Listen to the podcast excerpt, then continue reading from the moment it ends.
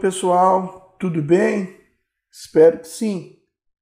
Vamos para mais uma semana de muita produção, com comprometimento e dedicação. A gente vai chegar lá. Pessoal, nesta semana, dando sequência aos nossos estudos dos crimes contra a vida, vamos continuar os comentários acerca do, do homicídio, das formas de homicídio. Logo, conforme de costume, peguem o Código Penal, Constituição Federal, roteiro de aula e os livros sugeridos no plano de ensino. Assim, com toda certeza, o raciocínio, os estudos serão facilitados. Na nossa última aula, eu apresentei para vocês o crime de homicídio, o organograma a divisão do crime de homicídio, a definição de homicídio, a situação do, da hediondez das hipóteses de homicídio como crime hediondo e, por fim, o homicídio chamado de privilegiado, que é a causa de diminuição de pena, minorante, terceira fase da dosimetria, contida no parágrafo 1 do 121. Hoje a gente vai partir exatamente deste ponto. Ainda acerca do parágrafo 1 do 121, eu quero apresentar algumas situações particulares e, na sequência, vou apresentar, vamos discutir as hipóteses do homicídio qualificado ok? Pois bem, o parágrafo 1 do 121, intitulado por alguns homicídio privilegiado, mas tecnicamente uma causa de diminuição de pena, uma minorante, diz o seguinte: se o agente comete o crime impelido por motivo de relevante valor social ou moral, ou sob domínio de violenta emoção, logo em seguida a injusta provocação da vítima. O juiz pode reduzir a pena de um sexto a um terço. Primeiro ponto: o juiz pode reduzir a pena de um sexto a um terço. Como é redução de pena, redução fracionada, nós estudamos período passado. Trata-se de uma minorante, conforme eu disse, causa de diminuição de pena. O juiz pode reduzir. Na realidade, esse pode, leia-se, deve. Por quê? A hipótese é de homicídio doloso, é tribunal do júri, logo, se o júri popular entendeu que o homicídio foi cometido por relevância social ou por relevância moral, ou sob domínio de violenta emoção logo em seguida a injusta provocação da vítima, os jurados assim decidiram. O juiz obrigatoriamente tem que reduzir a pena. Então, pode, leia-se com essa condicionante. Uma vez preenchida, ele deve reduzir a pena. Ok? Agora, situação particular, é possível a incidência de mais de uma causa de diminuição de pena? Nesse cenário, o homicídio ser relevância, relevância, desculpe, social, juntamente com moral, ou sob domínio de violenta emoção logo em seguida injusta provocação da vítima? Resposta: sim. É perfeitamente possível, vai depender do contexto e, conforme eu disse, dos jurados, da quesitação acerca dessas minorantes. Um outro ponto, uma outra situação discutida. Violenta emoção e dolo eventual. Há uma compatibilidade? O dolo eventual é o dolo indireto, né? uma modalidade de dolo indireto. É a hipótese em que o sujeito executa determinada conduta, o resultado é previsível, embora ele não queira esse resultado diretamente, ele assume se ocorrer. Há uma compatibilidade do sujeito ter uma violenta emoção num cenário de dolo eventual? Evidentemente que sim. É perfeitamente possível, não é? Agora, ainda nesse cenário, é possível alegar uma premeditação e violenta emoção? Há compatibilidade nesta hipótese? Premeditação, o sujeito premeditar o crime e depois alegar violenta emoção, aqui já não é possível. Porque premeditar é planejar o crime. Como é que se planeja o crime de homicídio e depois vem alegar que o homicídio foi cometido por violenta emoção? Não é o caso. Há uma incompatibilidade. Um outro ponto interessante está no contexto da eutanásia. A eutanásia, conforme discutimos em aulas anteriores, é o paciente em estado terminal uh, e é desenvolvida uma conduta comissiva para abreviar o sofrimento do paciente, provocando-lhe a morte. É, por exemplo, ministrar uma substância letal num paciente em estado terminal. A eutanásia no Brasil não é permitida e a eutanásia será enquadrada exatamente no homicídio com diminuição de pena. Cabe a priori ou relevância moral ou relevância social. Ok? Caminhando um pouquinho mais, vamos agora para as hipóteses qualificadoras do homicídio. Parágrafo 2 do artigo 121. Vejam vocês, nós temos previsto sete incisos, mas são várias qualificadoras. O que é crime qualificado? Só para recordar.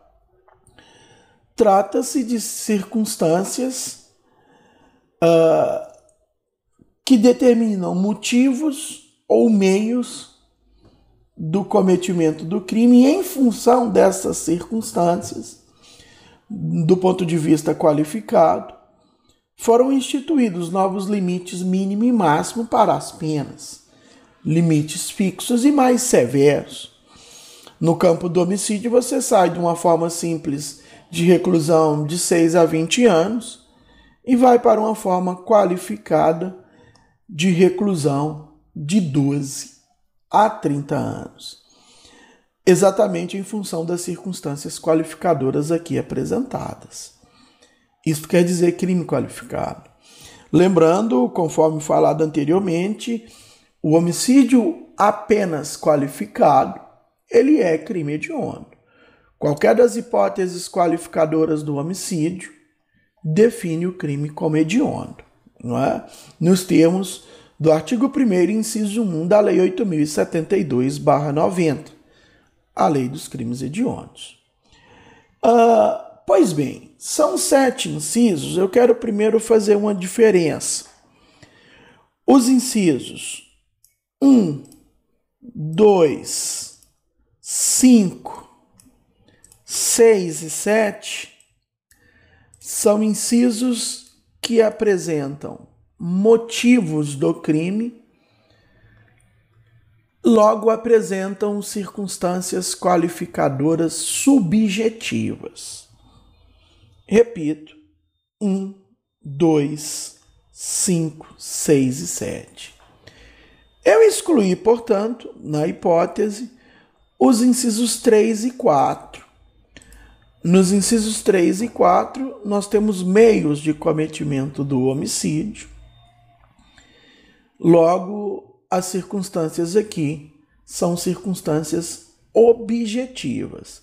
As circunstâncias qualificadoras são objetivas nos incisos 3 e 4.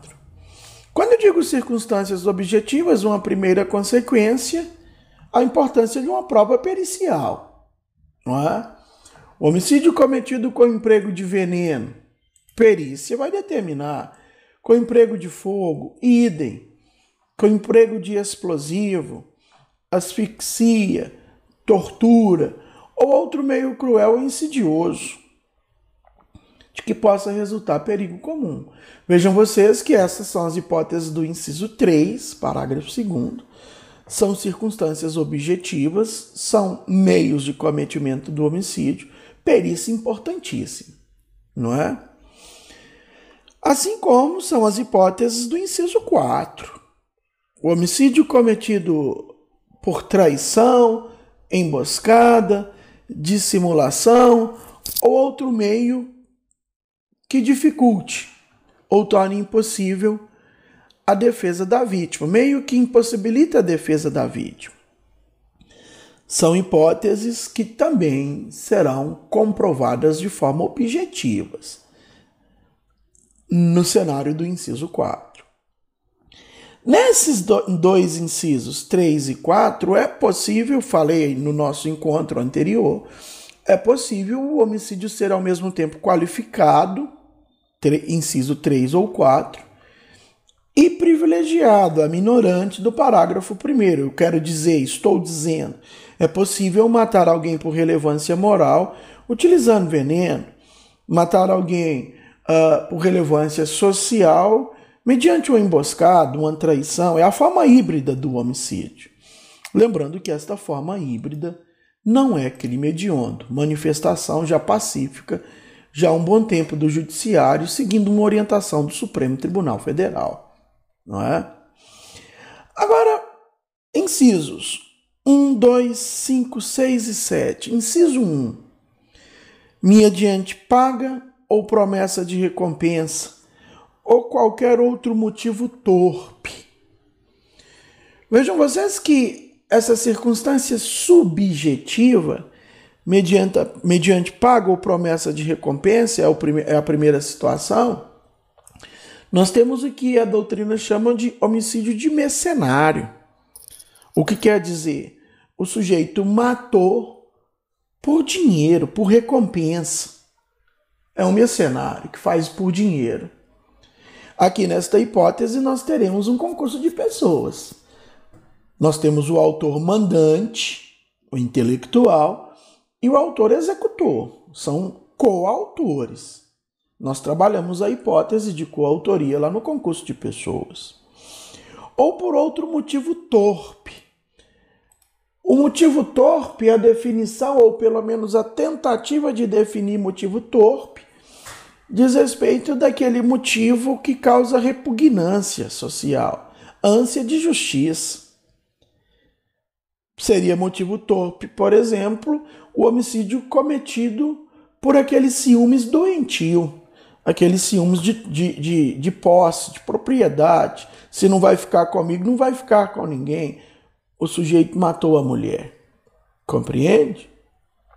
Agora, tomem cuidado no contexto dos ciúmes, porque os ciúmes, existem ciúmes do mal e ciúmes do bem. Os ciúmes do mal é homicídio qualificado, motivo torpe.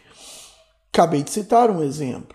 Mas aqueles ciúmes, aquele ciúmes verdadeiro, de que traduz o amor, etc., pode ser uma relevância moral. O sujeito gosta tanto da pessoa, tanto da pessoa, que perde a cabeça e acaba matando por ciúmes. Enfim, é o motivo torpe. Motivo fútil está também no contexto da subjetividade. Futilidade é um motivo desproporcional causa e efeito. Imagina a hipótese do sujeito que vende, desculpe, que mata o dono do estabelecimento, o dono do bar, por não ter vendido a bebida fiado. Torpe e fútil, torpeza e futilidade são parecidíssimos, são duas circunstâncias subjetivas. O ponto é, o que será torpe tende a ser fútil e vice-versa. Mas no enquadramento do crime não cabe os dois ao mesmo tempo, porque dá bis in idem. Inciso 5. Para assegurar a execução, a ocultação, a impunidade ou a vantagem de um outro crime. Aqui nós temos uh, o concurso de crimes na realidade. Há uma conexão do homicídio qualificado por este inciso 5, parágrafo 2 com um outro crime. O sujeito matou para assegurar a execução de um outro crime, para assegurar a ocultação de um outro crime, a impunidade do outro crime é uma vantagem. Então, aqui teremos um concurso de crimes. Inciso 6 é o feminicídio. Vejam vocês que o feminicídio é uma qualificadora do homicídio contra a mulher por razões da condição do sexo feminino. Daí você vai no parágrafo 2a, considera-se razão de condição de sexo feminino quando o crime envolve violência doméstica e familiar, por menosprezo ou discriminação à condição de ser mulher.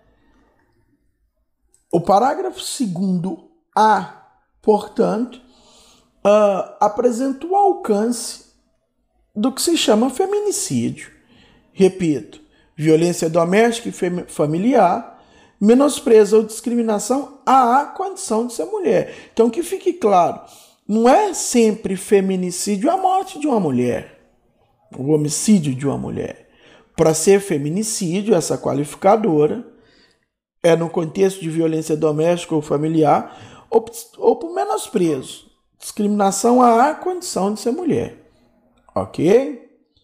Já o inciso 7, contra a autoridade ou agente de segurança pública, descritos lá no, no 142 e 144 do Código do, desculpe, da Constituição Federal.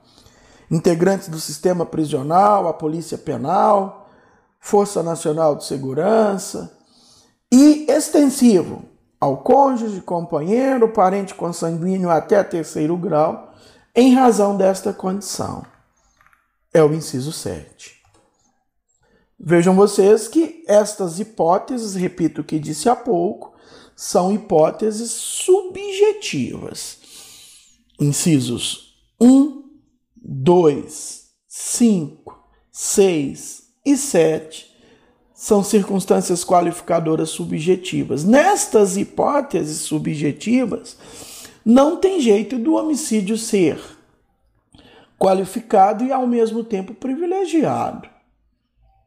Há uma incompatibilidade.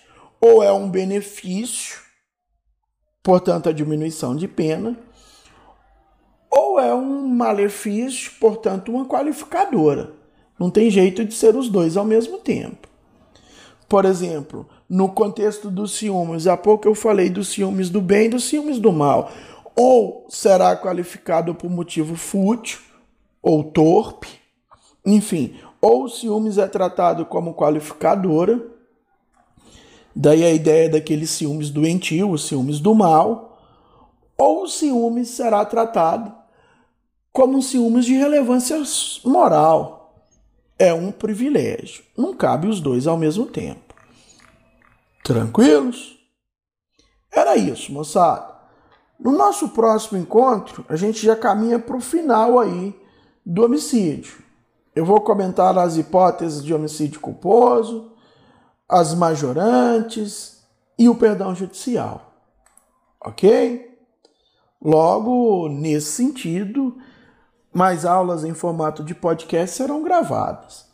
Além, é claro, das nossas discussões uh, nas aulas remotas, ao vivo, no Google Meet, nos horários regulares da semana. Quero dizer, por fim, que estou à disposição para maiores esclarecimentos, sanar dúvidas se surgirem. Por favor, me procurem nos canais oficiais lá no AVA, especialmente no link Tira Dúvidas, ou até mesmo no WhatsApp. Muito obrigado a todos, um grande abraço e até a próxima. Tchau, tchau.